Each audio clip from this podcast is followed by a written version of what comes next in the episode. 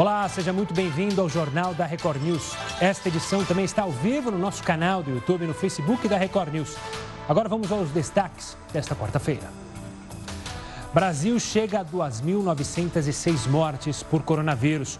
O número de casos confirmados já chega a 45.757, segundo o Ministério da Saúde. E o Ministério da Educação adiou a data da prova digital do Enem 2020. As mudanças na regra para isenção da taxa de inscrição também foram anunciadas. Ministro da Saúde anuncia Eduardo Pazuello como novo secretário executivo da pasta o general do Exército assume o cargo que era de João Gabardo. Shopping de Blumenau, em Santa Catarina, reabre com aglomeração. Portaria que liberou a abertura exigia distanciamento de um metro e meio entre frequentadores.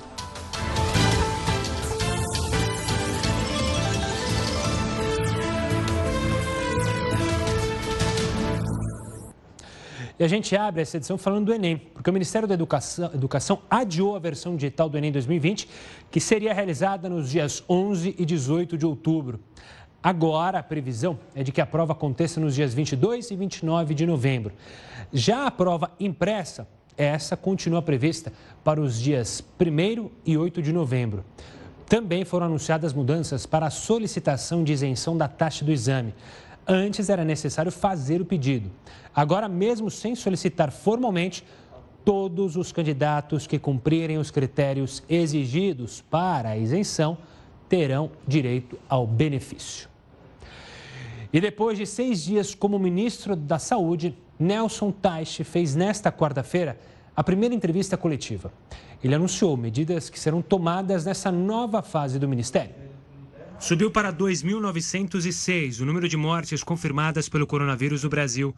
No total, são 45.757 casos oficiais do país. Nesta quarta-feira, o novo ministro da Saúde afirmou que o governo federal prepara um programa para orientar as cidades e os estados a sair aos poucos do distanciamento social.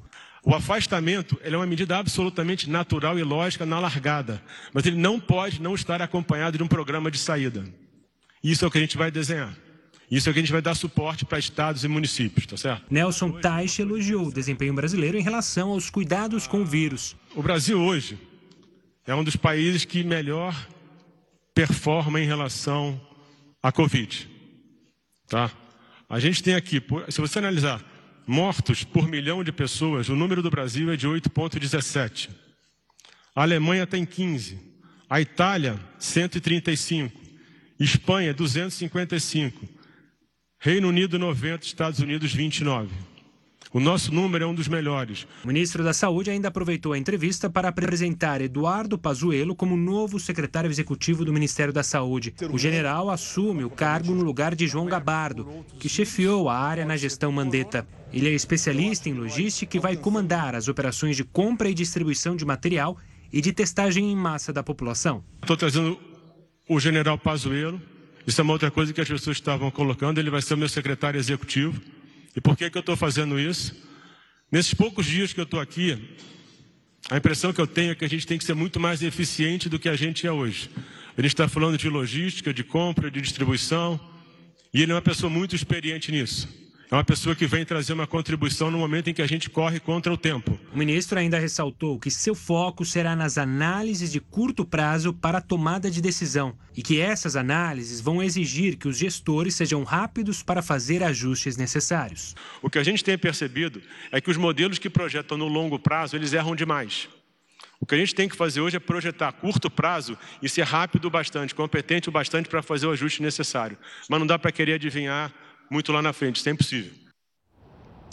O ministro, nessa coletiva, falou bastante sobre o relaxamento do isolamento social. Mas só olha só esse caso. Em Santa Catarina, alguns shoppings reabriram nesta quarta-feira após a autorização do governo estadual. Essa é uma das medidas do afrouxamento do isolamento social no estado. Apesar da portaria do governo determinar o distanciamento de um metro e meio entre os frequentadores, não é isso que você está vendo. Esse é um shopping de Blumenau que teve muito movimento e aglomeração durante a reabertura. Entre os frequentadores tinham muitos idosos, crianças e pessoas do grupo de risco do coronavírus. O vídeo mostra que o centro comercial também contou com uma apresentação musical de um saxofonista, o que pode desrespeitar as regras do governo. O estado de Santa Catarina conta com 1.090 casos confirmados da Covid-19 e quase 40 mortes pela doença. A nossa pergunta do dia está relacionada a isso, sobre essa reabertura de shoppings em algumas cidades. Você é a favor?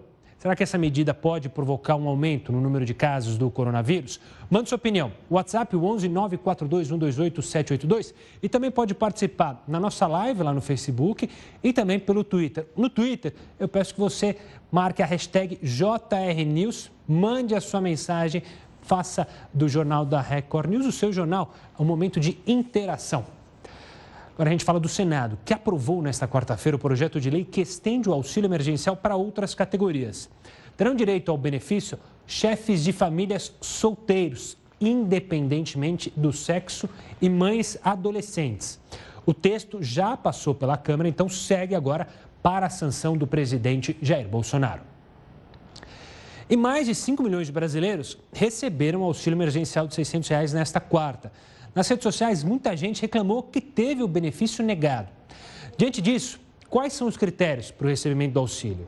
A Karen Penido, advogada e professora de Direito Trabalhista, vai conversar com a gente agora via Skype para entender isso aí, porque tem muita gente com muita dúvida, né, Karen? Obrigado pela participação aqui conosco. Primeiro, vamos explicar para o pessoal, detalhado, de maneira simples, quem que pode receber esse benefício? Bom, as regras que valem hoje antes dessa alteração do Senado, porque isso ainda depende da sanção presidencial. O que, que, vale hoje? Você precisa ter mais de 18 anos, a sua renda, ela, a renda familiar não pode ultrapassar três salários mínimos e a renda de cada pessoa individualmente em uma família não pode ultrapassar meio salário mínimo. Além disso, esse auxílio ele não vai alcançar a pessoa que está empregada, que tem um vínculo de emprego formal, carteira assinada, e também que receba nesse momento algum benefício previdenciário, por exemplo, auxílio doença, auxílio acidentário, e também se estiver recebendo o seguro-desemprego, tá? Então, a, a, gente pode colocar aí os informais de uma forma geral, a, os microempreendedores individuais, desde que eles obedeçam também a esse requisito da renda.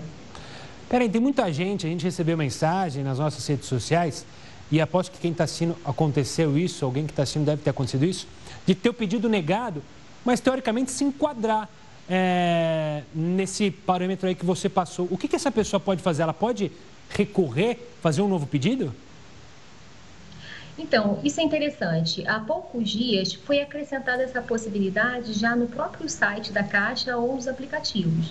Então, antes as pessoas estavam com essa dificuldade, estavam tentando ligar, estavam com dificuldade de checar essas informações, e agora você pode tanto recorrer quanto solicitar um novo pedido se o seu foi negado, é, pela, pela, da mesma forma como ela fez o primeiro pedido, no, no site da Caixa ou no aplicativo. E, cara, quem ainda aparece ali em análise tem que ficar tranquilo e aguardar, ou seja, é um processo que pode ser demorado mesmo?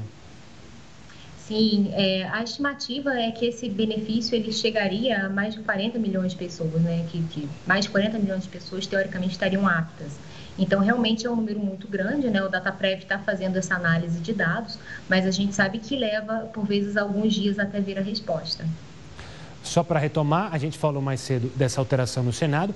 Quem é pai de família solteiro ainda não pode fazer o pedido, ou seja, precisa da sanção presidencial, é isso? Explica para o pessoal. É, na verdade pode fazer o pedido, mas a princípio receberia 600 reais, né? Uh, foi, houve uma crítica de que só se fosse mulher, chefe de família, poderia receber até 1.200 reais.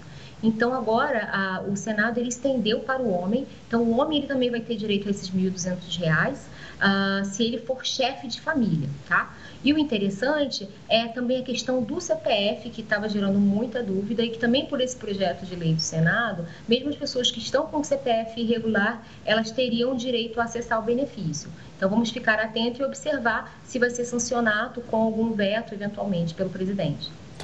Tá certo. Karen, eu quero agradecer demais a sua participação e as explicações. Tem muita gente ainda com dúvida sobre esse assunto. Obrigado e até uma próxima. E olha, o crescimento dos casos de coronavírus traz uma consequência grave para os estados: a falta de leitos de internação e UTI. Amazonas, Pernambuco e Ceará estão fazendo verdadeiros malabarismos para atender a demanda. Essa cena dá uma ideia do que os amazonenses estão enfrentando. Enquanto aguardava por uma vaga de UTI, esse paciente estava com dificuldades para respirar. Sem respiradores, a equipe de uma unidade de pronto atendimento de Manaus teve que improvisar um saco plástico com uma câmara de ar. O procedimento foi autorizado pela família do paciente, que acabou sendo transferido para a rede particular de saúde. O Amazonas é o quinto estado brasileiro com mais casos confirmados de coronavírus. São 2.479. 207 pessoas morreram, o que se traduz numa taxa de letalidade preocupante: 8,3%.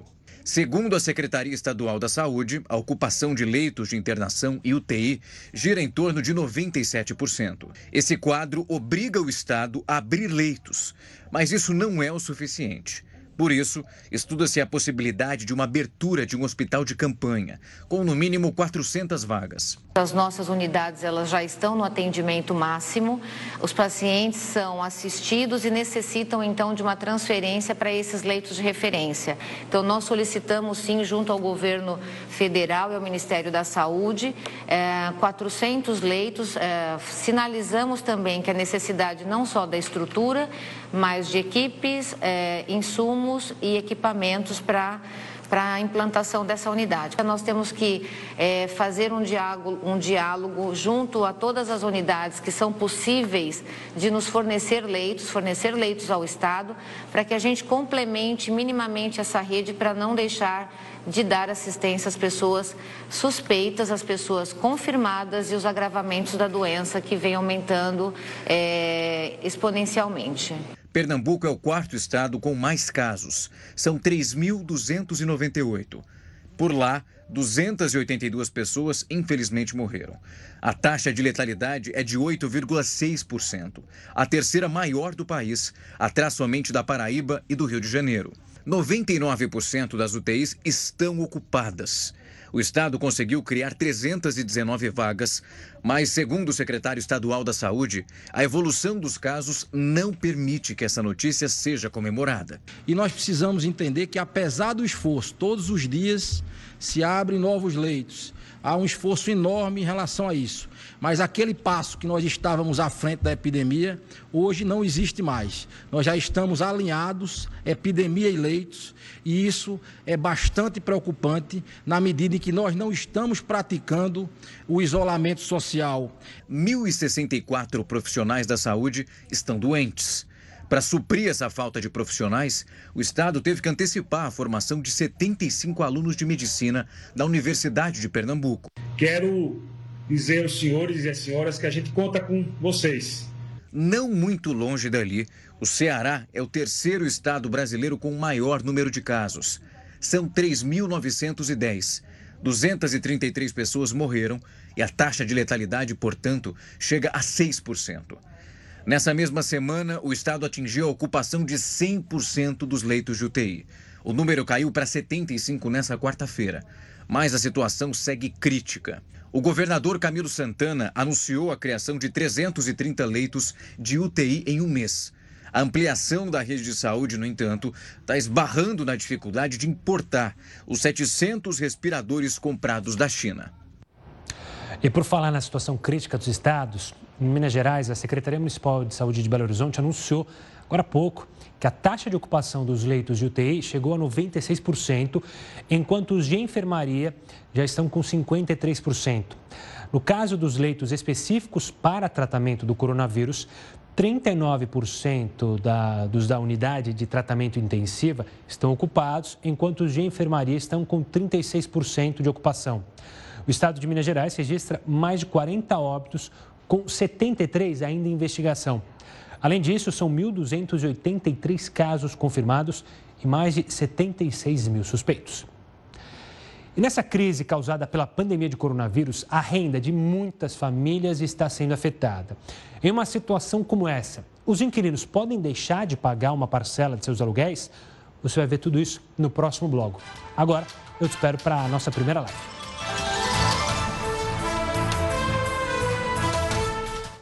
E o governo já registrou mais de 2 milhões e 500 acordos entre empresas e empregados para reduzir a jornada de trabalho e o salário durante a crise provocada pelo coronavírus. Esses trabalhadores vão receber um benefício emergencial equivalente a uma parte do seguro-desemprego a que teriam direito caso fossem demitidos. Ainda falando da questão econômica, a pandemia do coronavírus está impactando de forma significativa na nossa renda, na sua renda, na renda da sua família. Todo mundo sabe disso. Muitas famílias estão sentindo direto no bolso as dificuldades para pagar o aluguel, principalmente. Mas afinal, os inquilinos podem deixar de pagar parcela mensal? Como renegociar? Quais são os direitos dos inquilinos e dos proprietários neste momento? Quem responde a todas essas perguntas é o advogado Rodrigo Ferrari Iaquinta, especialista em direito imobiliário. Rodrigo, obrigado pela participação aqui conosco. Tem tido muita informação, né, principalmente sobre os aluguéis. Então vamos lá. É, qual que é a melhor solução nesse momento? Tem alguma regra, já foi especificado? O Senado já aprovou projetos estipulando se pode é, parar de pagar, se pode pedir a redução? Boa noite, boa noite a todos os nossos espectadores da Record News. É, não, não existe nenhum projeto de lei já aprovado é, no Congresso Nacional.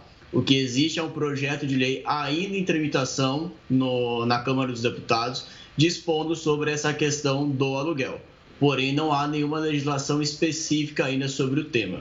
E a recomendação que nós damos neste momento de crise econômica, de incerteza, de um cenário econômico que muitos não sabem como lidar, é não deixar vencer o aluguel sem entrar em contato com o locador, expondo as razões e os motivos para que haja um pagamento parcial ou que se busque uma renegociação desses valores. E essa renegociação individual ela tem que seguir algum critério, tem alguma regra? Ou é na conversa mesmo? Falar para o locatário, olha, eu perdi 50% da minha renda, 70%, podemos fazer um acordo? Como que funciona isso, para quem não está acostumado, nunca fez? É, o que eu sugiro neste momento, como é uma renegociação que envolve um momento específico, uma, uma circunstância excepcional da economia do país, é fundamental que isso não fique no boca a boca que haja alguma documentação sobre isso, seja por aplicativo de mensagem, por e-mail, e que a pessoa que está buscando essa renegociação demonstre uma relação de causa e consequência entre a pandemia, a dificuldade econômica e esse pedido de renegociação. Então, uma sugestão que nós damos, por exemplo, para as pessoas que têm carteira assinada, é a demonstração do lerite, a pessoa que é um autônomo, por exemplo, que demonstre por meio de um extrato financeiro, um extrato bancário, a queda dessa renda, uma pessoa que, que profissional liberal que demonstre número de pedidos de fornecedores que estão sendo cancelados ou coisas nesse sentido, que dê elementos para justificar esse pedido de renegociação, porque não é diante dessa pandemia, dessa situação de crise econômica, que nós temos uma carta branca para não pagar o valor do aluguel. O contrato de locação é um contrato que envolve duas partes, locador e locatário, e o interesse de ambas as partes deve ser ponderado neste momento. Nenhum locador quer que o imóvel fique vazio, quer que o imóvel fique desocupado. Assim também nenhum locatário quer deixar o imóvel neste momento de pandemia. Então o diálogo de maneira aberta, transparente e com o um mínimo de documentação é fundamental neste momento. Rodrigo, a gente falou de diálogo, mas e a possibilidade de acionar na justiça? Como que você enxerga isso? Olha, eu enxergo ah, um processo é sempre algo triste, não é algo bom. Ele sempre significa que não houve um acordo entre as partes. Então existe todo aquele desgaste envolvendo o judiciário. Mas claro que não havendo essa renegociação de maneira amigável e não havendo outra alternativa, é possível ingressar com ação judicial com um pedido liminar para que haja um pagamento a menor do valor do aluguel. E tanto na via judicial quanto na via extrajudicial, como eu falei, é importante demonstrar essa relação de causa e consequência entre a dificuldade financeira e uh, o abatimento no valor do aluguel. Existe sim, portanto, a via judicial, mas ela deve ser enxergada como a última saída. Rodrigo, a gente está falando aqui, é, pelo menos, de aluguéis é, da casa das pessoas, do apartamento das pessoas. Isso muda na questão do aluguel comercial, de quem tem uma loja, um estabelecimento, alugou uma residência comercial ali para fazer um negócio, para fazer uma academia. Isso muda essa negociação ou segue a mesma linha? A lógica acaba sendo a mesma, porque a situação de dificuldade econômica acaba sendo global não atinge um setor ou outro de maneira específica. É, no caso de empresas, né, de locações não, comerci... É, não residenciais, locações comerciais, é, fica até mais fácil essa demonstração da queda da renda, na medida em que o isolamento social impede que as pessoas vão às ruas fazerem compras, existe um, uma documentação melhor sobre balanços financeiros. Então, todos esses elementos servem como meio de prova para essa renegociação. Então, lembrando, a lógica também é a mesma: demonstrar essa relação de causa e consequência entre crise e a renegociação do aluguel. Rodrigo, obrigado pela participação. Foi um prazer falar com você e obrigado por tirar todas as dúvidas. Tem muita gente, claro, sofrendo com a questão do aluguel. Até uma próxima, Rodrigo. Olha, a Alemanha iniciou testes em humanos de uma vacina contra o coronavírus, uma boa notícia. O estudo conta com um grupo de 200 voluntários saudáveis, todos têm entre 18 e 55 anos. Na segunda fase, os testes serão feitos em outro grupo de voluntários com risco mais elevado de infecção. O objetivo é provar de diferentes tipos de vacinas para ver se alguma tem capacidade de responder ao vírus. Em todo o mundo, essa é a quarta vez que uma vacina para combater o vírus começa a ser testada em humanos. Voltando aqui para o Brasil, olha só que notícia que eu assumo, nunca imaginei é, dar aqui no Jornal da Record News. A Assembleia Legislativa de São Paulo anunciou hoje um projeto para reduzir gastos Pois é. Entre eles está a redução dos salários de deputados e de servidores comissionados. O projeto foi apresentado pela mesa diretora da Assembleia e prevê a redução de 30% do salário dos deputados e também da verba de gabinete de cada um deles. A medida vai economizar cerca de 320 milhões de reais que serão destinados ao combate ao coronavírus. A Assembleia Legislativa de São Paulo, é bom lembrar, é a mais cara do país. Custa cerca de 1 bilhão e 300 milhões de reais. A proposta ainda precisa ser aprovada em votação no plenário. Olha, com o apoio do presidente Jair Bolsonaro, o ministro-chefe da Casa Civil, general Braga Neto, tem promovido reuniões com outros ministros para viabilizar um plano de retomada econômica por meio de investimentos públicos em infraestrutura. Esse plano está sendo chamado de Plano Marshall Brasileiro, apesar do ministro não querer muito essa associação. Mas vamos explicar o que é esse Plano Marshall e para isso, a gente chama o Heródoto Barbeiro. Professor, uma boa noite para você. Hoje, a, uma jornalista perguntou para o Braga Neto: Ah, você está falando do plano pró-governo, mas é o plano Marshall. Ele ficou bravo, ele não quis comparação com o plano Marshall. Então, explique o que foi o plano Marshall, Heródoto. Uma boa noite. Olá, olá, Gustavo. Olha, coisas realmente inacreditáveis no Brasil. Dizer que tem um plano Marshall no Brasil é uma coisa impensável. Por que razão? Porque o Plano Marshall ele foi estabelecido em 1947, depois que terminou a Segunda Grande Guerra Mundial. Em 1947 havia uma disputa violenta entre Estados Unidos de um lado e a União Soviética do outro. A Europa estava completamente arrebentada pela, pela, pela guerra, pela Segunda Guerra. E havia uma forte possibilidade da Europa Ocidental, Alemanha, Itália, Espanha, etc., se tornarem países comunistas. Então, o que é que os americanos fizeram? O secretário de Estado do presidente chamava-se George Marshall, ele disse: olha, nós precisamos recuperar a economia deles. Vamos pegar uma grana aqui, mais ou menos uns 12 bilhões de dólares, vamos investir na Europa Ocidental para que ela não se torne comunista. E ele realmente aplicou essa grana, foi de 1947 a 51, e a Europa, rapidamente, depois de completamente destruída pela Segunda Guerra Mundial, a gente já viu isso aí num monte de filme, em 1951 ela começou a se recuperar. Então, quando aqui no Brasil se fala em plano Marshall, a ideia é: precisamos de um plano econômico que precisa ser rápido e possa reconstruir rapidamente a economia brasileira. Agora, achei realmente muito criativo buscar o nome do Marshall, que, como eu disse, é um fenômeno que aconteceu no século XX, em 1947. Não sei, não sei se pode vir também uma graninha dos Estados Unidos para cá para ajudar a nossa recuperação, porque ela vai ser terrível e esse ano nós vamos ficar no negativo no nosso PIB de aproximadamente 5 a 6% diante da catástrofe de desemprego que nós estamos vivendo aí agora. É, vamos ver, né? O Heroto bem frisou. É bom lembrar que na reunião do G20, a primeira reunião do G20 lá, eles assinaram um compromisso para justamente se comprometer a cuidar dos países emergentes, dos países pobres. A gente vai ver se isso vai ter efeito na prática. O Heroto volta daqui a pouquinho aqui no JR News.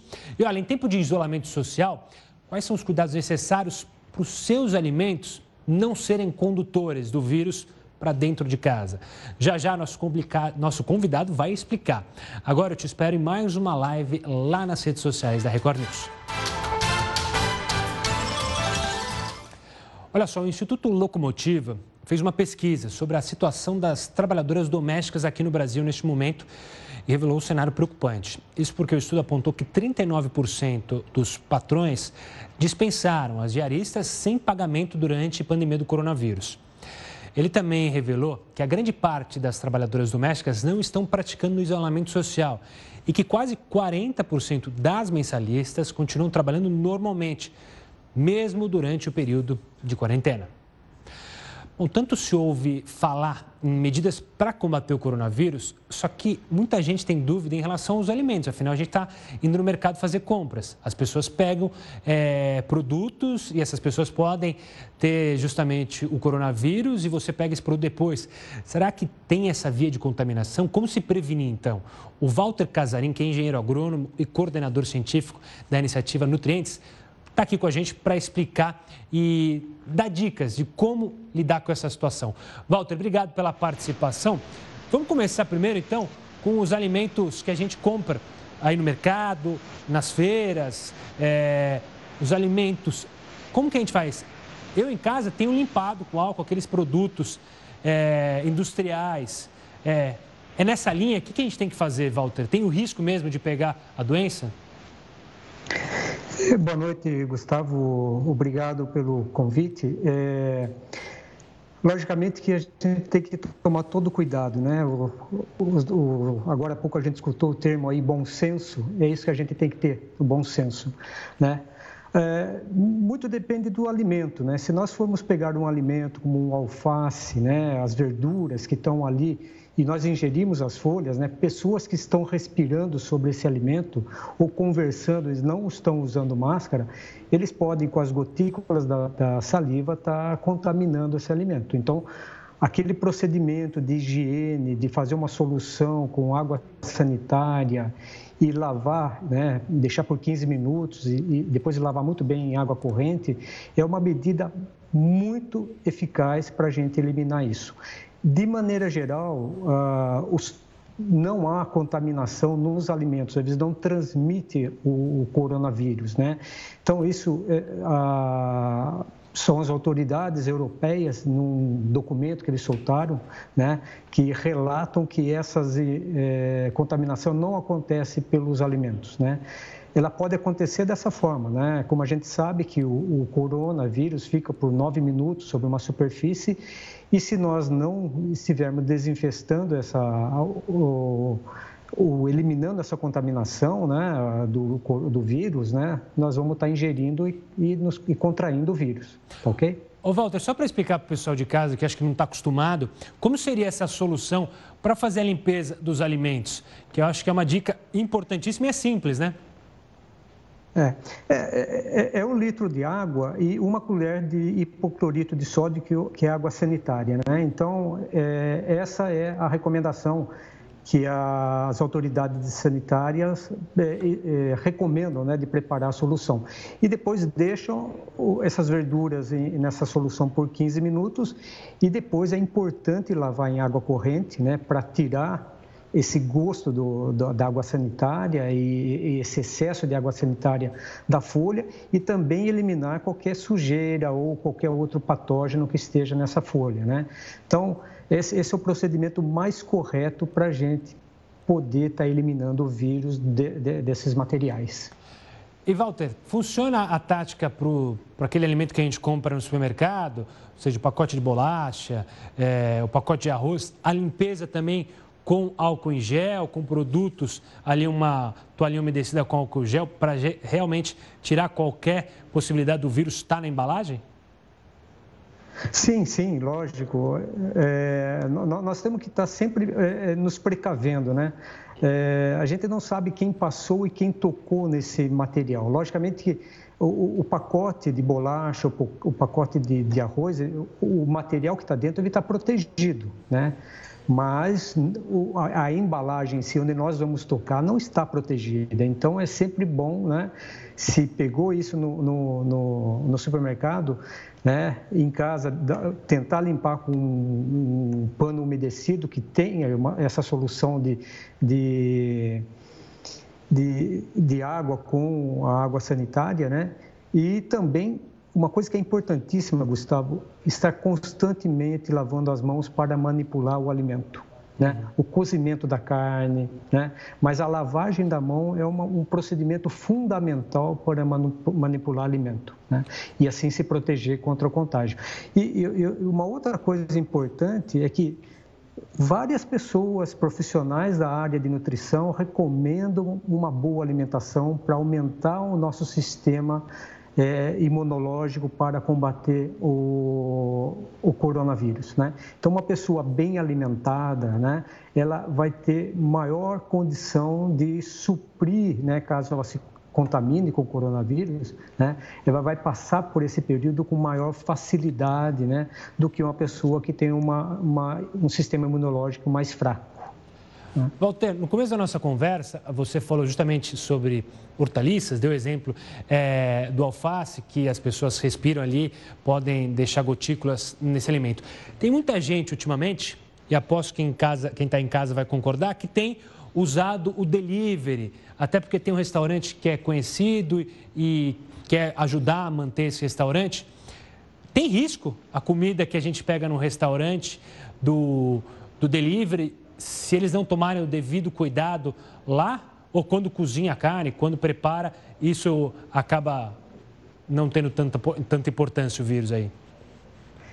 Ô Gustavo, você sabe que eu tenho um grande problema com tudo isso, eu sou muito precavido com tudo, né? então eu não sei exatamente como é manipulado, como que as pessoas, se eles estão usando equipamentos para evitar né, que, caso eles estejam com o coronavírus, né, para evitar que o, o, o, o, vírus chegue até o alimento. Então, eu prefiro, ah, sempre quando eu vou comprar alguma coisa, comprar de algum lugar que eu conheça bem né, os procedimentos, é, e quando chega, eu eu, eu sempre vou fazer uma desinfestação desse material que eu estou recebendo, né? manipular dinheiro, ou cartão, ou maquininha, eu estou lavando minha mão. Então, eu, eu, tenho sido muito precavido. Então, eu acho que a gente tem que usar o bom senso aí e se precaver muito bem. Que existe o risco, Gustavo, sempre vai existir, né? É, porque a gente não sabe exatamente. Até hoje, na parte da manhã, eu estava escrevendo um artigo sobre as hortas que estão, as hortas urbanas, né, ou as hortas em, em apartamentos, porque as pessoas estão com tanto receio de tudo isso que eles estão preparando ou é, cultivando essas hortas na própria casa para evitar, né, de, de, de, ter esse problema de contaminação. Né? Eu acho que isso é uma coisa que vai acabar ainda sendo um caminho, né, principalmente nesses período, nesse período agora de, de que a gente está vivendo, né? De, de, um estresse grande, né? Com tudo isso. Né? Walter, quero agradecer demais a sua participação aqui no Jornal da Record News. Até uma próxima. E olha, a limpeza também precisa ser redobrada dentro de casa. Pois é, você vai saber agora o que fazer para não levar o vírus para dentro da residência. A gente falou da comida, mas e nossos móveis, e na nossa sala, no nosso quarto? Veja agora todos os cuidados na reportagem. Após voltar do supermercado, trabalho e de outras atividades essenciais, é necessário tirar os sapatos, lavar bem as mãos com água e sabão. Além disso, é importante tirar as roupas que você usou e tomar banho. Se você usar uma roupa e não puder lavar assim que chegar em casa, é só guardar dentro de um saco até a lavagem. Assim, a roupa que pode estar contaminada fica separada das que você usou apenas em casa. Fique atento aos objetos pequenos que foram junto com você para a rua. As chaves, carteira ou bolsa precisam ficar em um lugar reservado próximo à entrada da sua casa. Uma boa limpeza também pode ajudar a manter a casa longe do vírus. Você pode fazer isso com os produtos que já eram usados na faxina. O Ministério da Saúde ainda recomendou o uso de água sanitária para limpar superfícies. A limpeza deve ser redobrada em maçanetas, interruptores, mesas, puxadores de gaveta e torneiras. Isso pode ser feito uma vez por dia com o uso de luvas para que as mãos não fiquem tão vulneráveis aos produtos de limpeza. Não esqueça de lavar as mãos antes e depois da limpeza. Ainda não há informações sobre quanto tempo o vírus pode ficar ativo em tecidos. Então, almofadas e tapetes podem ser limpos de acordo com as recomendações dos fabricantes. É importante lembrar de um item que normalmente vai com você para todos os lugares: o celular.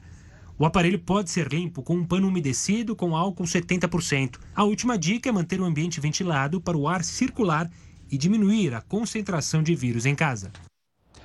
E a partir do dia 15 de maio, o estado de São Paulo vai testar grupos específicos que não apresentam sintomas provocados pelo coronavírus. Ainda não foi divulgado quais grupos farão parte dessa estratégia de combate à pandemia chamada de testagem em massa. Especialistas do Centro de Contingência do Estado disseram que profissionais da saúde podem passar por testes mais de uma vez. O objetivo dessa testagem é identificar em que fase está a epidemia no estado, levando em consideração não só os casos confirmados, mas o número de pessoas que já tiveram contato com o vírus e foram imunizadas. Pois é, né? A pandemia virou nossos hábitos e costumes de pernas para o ar. Desde que tudo começou, muita gente precisou mudar a rotina, principalmente em relação ao trabalho. O jeito foi se adaptar da melhor forma possível. A sala de jantar, o quarto e às vezes até mesmo a cozinha vira escritório. Em todos os cantos da casa tem alguém conectado à internet fazendo algum tipo de trabalho. Nos últimos dias, muitas pessoas estão trabalhando desta forma.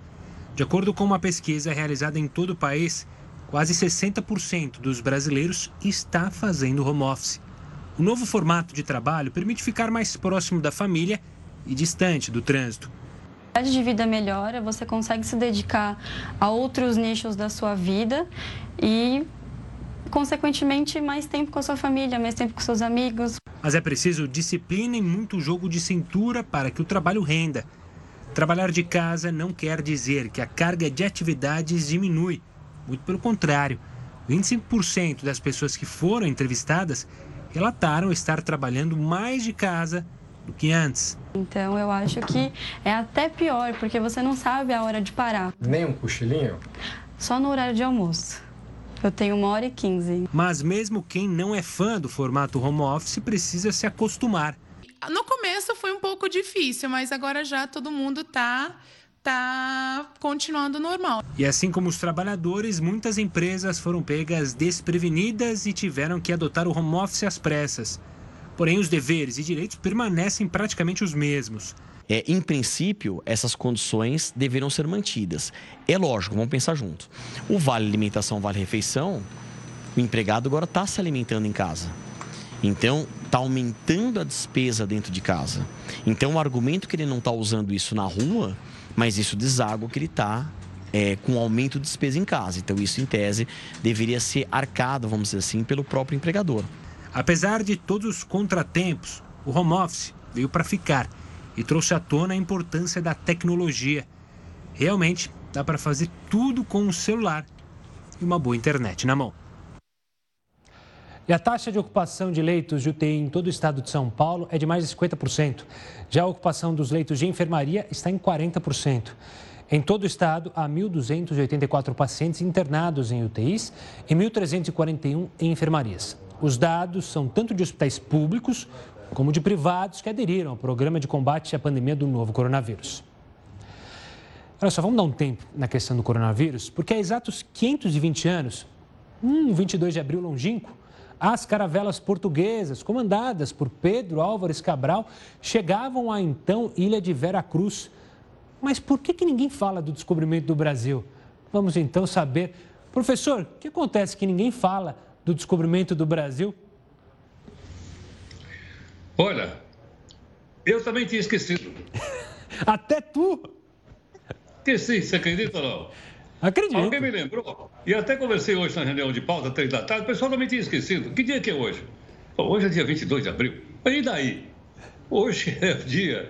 Quando a gente estava na escola, a gente dizia, olha, é o dia do descobrimento do Brasil. E a, a, data ficou completamente arrebentada, ninguém fala. Eu não vi lugar nenhum isso. Hum. Aí falei, bom, não tem lugar nenhum, vamos botar no nosso jornal lá. Né? Afinal de contas, quando a gente fala em Cabral, hoje, a gente fala naquele ladrão lá do Rio de Janeiro, daquele que assaltou o governo lá do Rio de Janeiro. Não sou eu que estou dizendo isso, é a justiça. Condenado, estava para preso. Mas aí a gente remete ao velho Cabral, Pedro Álvares, né? que passou por aqui no dia 22 de abril e fincou aqui a bandeira do Reino de Portugal, dizendo: olha, isso agora pertence ao rei de Portugal. E foi embora, ficou aqui não. Se mandou para a Índia, onde os portugueses estavam de olho nas especiarias, na cana-de-açúcar, aquela coisa toda. Mas eu acho que é alguma coisa para ser lembrada. Agora, eu fico chateado com isso, e posso me colocar. Povo que não tem história não é respeitado. Ontem, a rainha da Inglaterra fez 94 anos, 95, sei lá. Todo mundo falou disso, todo mundo falou da história dela, todo mundo falou da participação dela na Segunda Guerra Mundial e por aí afora. Nós não temos memória, nós não cultivamos a memória. Memória não quer dizer olhar o passado, memória quer dizer entender o passado para a gente poder construir um país melhor. Então, olha, é doloroso realmente que a gente simplesmente deixe de lado né, essas coisas, tanto como, por exemplo, essa data importante que é a chegada dos portugueses no Brasil, dia 22 de abril de mil e... Ah, tem que fazer a conta. E aí? De 1.500, há 520 anos atrás. É, só. Heroto, vamos fazer uma pergunta pro pessoal que está assistindo, porque, como você mesmo disse, né? Nem a mídia falou sobre isso. Então, eu quero saber Nada. se o pessoal lá de casa está sabendo que hoje é, Pedro Álvares Cabral desembarcava aqui no Brasil. Fica o convite para você que está assistindo o JR News. Você lembrava disso? Você lembrava que hoje é o dia do descobrimento do Brasil? Como o Heroto falou, né? É preciso saber o passado para entender o presente e melhorar o futuro. Heroto, daqui a pouco a gente se fala, combinado? Até já. E no próximo bloco a gente mostra para vocês que a pandemia influenciou muito, até nas buscas que os brasileiros têm feito no Google. Mas antes, mais uma live. Estamos de volta para falar que a Anvisa aprovou a venda do primeiro produto à base de maconha no país. O óleo composto por canabidiol será vendido nas farmácias apenas com receita de controle especial, ou seja, uma receita médica de controle especial. A autorização da agência informa que esse medicamento só deve ser prescrito para casos em que não há outras alternativas de tratamento com resultados satisfatórios. Até o momento, a lista de doenças não foi divulgada. Olha, os temas mais buscados recentemente no Google refletem bem o momento por qual nós brasileiros estamos passando. A gente separou aqui quais são os, as principais curiosidades pesquisadas no Google. Então vamos lá. Primeiro, item mais buscado, como fazer as máscaras. A gente mostrou aqui, né? As pessoas têm usado maneiras de fazer máscara. Tem muita gente que está ganhando dinheiro vendendo máscaras, então muita gente foi procurar. Auxílio emergencial, como receber? Essa é uma preocupação, uma preocupação séria, né? Muita gente ficou, entrou em desespero, perdeu é, e foi atrás de como receber. O que fazer em caso de suspeita de coronavírus? ir ao médico, não ir ao médico, ir ao pronto-socorro, fazer telemedicina, então tá aí, uma outra procura. Como aumentar a imunidade? Essa é uma preocupação geral, né? E olha, tem muitas receitas milagrosas aí, ditas milagrosas. Não acredite em tudo que você vê na internet. Eu sei que o pessoal vai buscar, mas não acredite. É boa alimentação, fazer esporte, ter uma vida saudável, você vai estar com a imunidade boa.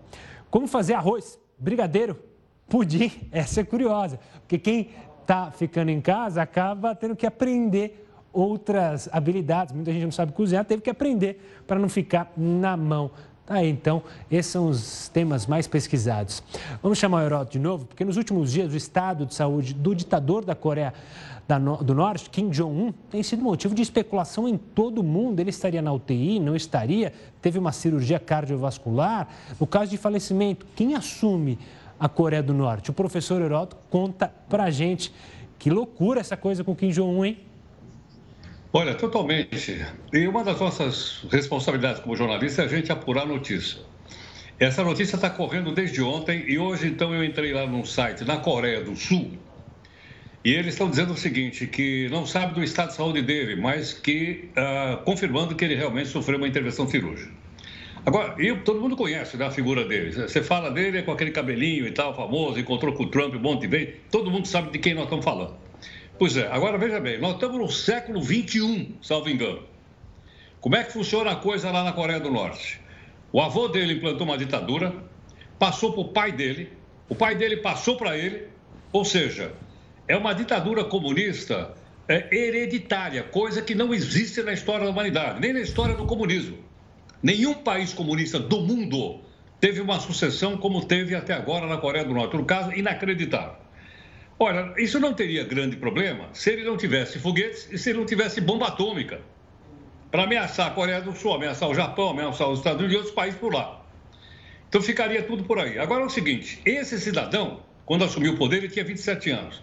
Ele mandou matar 200 pessoas do partido, fez uma limpeza, matou o tio dele, matou o irmão dele, para ele poder ficar no poder. E agora ele está nessa situação que, segundo a Coreia do Sul, é uma situação crítica. Se morrer, para onde vai o poder? Vai para a irmã mais nova dele, que, aliás, nós já mostramos aí no jornal, naquela época da, da Olimpíada de Inverno, foi ela que liderou a, a delegação da Coreia do Norte e da Coreia do Sul. Aparentemente é uma pessoa simpática, etc, etc, etc. Mas não dá para entender em pleno século XXI, você tem uma dinastia comunista assumindo o poder e passando de pai para filho, de pai para irmão, como é o caso da Coreia do Norte. Eles estão pesquisando lá. Vamos ver o que vai dar. Eu acho que o pontapé inicial nós demos aqui para as pessoas poderem entender. O noticiário amanhã vai ser mais forte e as pessoas mais ou menos vão poder se situar dentro dele. Geraldo, obrigado pela participação e até amanhã. Até amanhã. Agora há pouco, o Ministério da Cidadania divulgou uma nota afirmando que o pagamento da segunda parcela do auxílio emergencial de 600 reais aos trabalhadores não vai mais ser antecipado para esta quinta-feira. Pois é. O Ministério da Cidadania informou que faltam recursos no orçamento para fazer esta antecipação do benefício e que será preciso aprovar um novo crédito suplementar. Ainda de acordo com o Ministério, as três parcelas do auxílio vão exigir um desembolso de mais de 32 bilhões de reais cada e que já foram transferidos para a Caixa 31 bilhões de reais. Além disso, cerca de 12 milhões de trabalhadores ainda não receberam a primeira parcela. E o Jornal da Record News fica por aqui. Agora você acompanha mais uma edição do Jornal da Record. Uma boa noite a todos.